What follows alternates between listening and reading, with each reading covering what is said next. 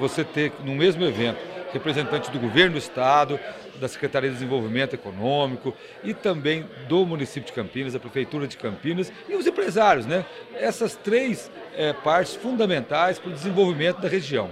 Foi falado aqui, inclusive, sobre a questão do PIB e da importância de Campinas para o Estado. E como que o senhor lida com toda essa situação, até pensando num conjunto?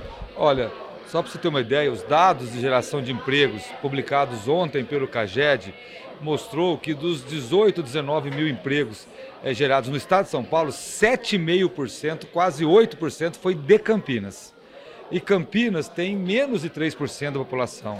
Então, nós somos parte de uma região que é uma região que tem um PIB maior que alguns países da América Latina e tem um potencial muito grande. Mas é preciso sempre avançar, ouvir o mercado, ter essas ações e essas parcerias com o governo do estado, como está o secretário de desenvolvimento hoje aqui também. Economicamente falando, prefeito, expectativas para a nossa metrópole aí para isso? A expectativa é muito boa de crescimento, de avanços, geração de emprego, de renda, mas dependemos da macroeconomia.